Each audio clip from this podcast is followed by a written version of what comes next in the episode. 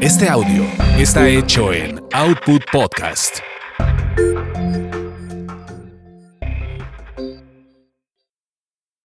Lo que se quedó en el tintero. Lo que se quedó en el tintero.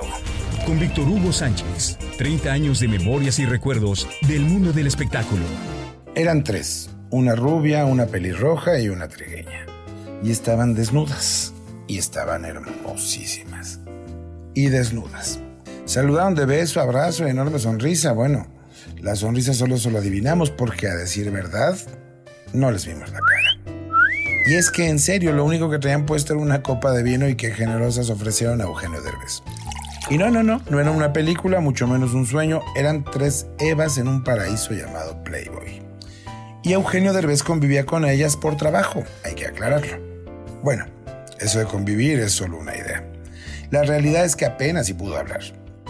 ¿Te ofrezco una copa de vino tinto? No bebo, gracias. Luego de un intento por convencer infructuoso, las tres dieron a la media vuelta y se sentaban en una sala del departamento. ¿Y ahora? ¿Qué se supone que haga Víctor Hugo? Déjame preguntar. Habíamos conseguido que Eugenio apareciera en la portada de la revista Playboy México, pero nunca nos dijeron que presenciaríamos la sesión de fotos completa y mucho menos que ellas estarían desnudas todo el tiempo. Nos reímos más de nervios y proseguimos. Ese era el acuerdo, que Eugenio apareciera en la portada, al igual que en Estados Unidos lo habían hecho figuras como Peter Sellers, Woody Allen, y lo que era un honor se estaba convirtiendo en angustia para Derbez, que es tímido, tímido, muy tímido. Y en un momento para mí que, además de tímido, mirón, morbosón pues. Y pues nada, que en mis 30 años de carrera no es normal que vaya uno a sesiones de fotos de este tipo, la verdad. Al poco rato aparecieron los directivos de la revista y todo el personal de fotografía, vestuario. Sí, aunque parezca raro, hay vestuaristas en las sesiones de desnudos. Maquillaje y todo un mundo de gente. Mira, Eugenio, la idea es que ellas te abracen, te rodeen y tú aparezcas de traje elegante en medio de ellas. ¿De verdad no quieres tomarte una copa de vino? Lo usamos para que las modelos se relajen y te veo muy nervioso. No, de verdad no, gracias. Y así la rubia, la pelirroja, la morena hicieron su sesión de fotos, mientras que Eugenio sufría las de Caín. Ya se imaginaba y ensayaba así. No, no, mejor así. Ven, vamos a la terraza. Mejor ahí respiro aire fresco y me relajo. ¿De verdad estamos aquí, Víctor Hugo? Sí, sí. La verdad es un privilegio, un honor y un honor salir en esa portada. Sí, sí, eso lo entiendo, pero esas mujeres están desnudas como si nada. Jaja. ¿En qué líos me metes, Víctor Hugo? Y es que unas semanas antes la reunión de trabajo y consigna fueron buscarle portadas a Eugenio. Y me explico. Un día sonó el teléfono, era Alessandra Rosaldo, en ese entonces novia de Eugenio. Te tengo una noticia, Derbez quiere trabajar contigo, que le manejes su RP, pero no lo que usualmente haces. Entonces, ven, tomemos un café y te explicará él mismo. Acudí a la cita ya de noche en una plaza comercial al sur de la ciudad. Mira, por extraño que parezca, quiero manejar mis relaciones públicas, pero no lo que hacen todos los RPs, porque ¿Cómo lo digo? Si convoco una conferencia de prensa, tú sabes, llegan todos los medios. En tantos años de carrera he logrado eso.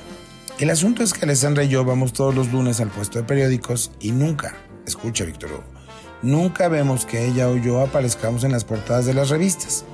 Te confieso que esto es un poco por ego, por revancha, digámoslo así, porque no entiendo cómo con tantos años de trabajo, con tantos proyectos exitosos, nunca nos veamos en las portadas.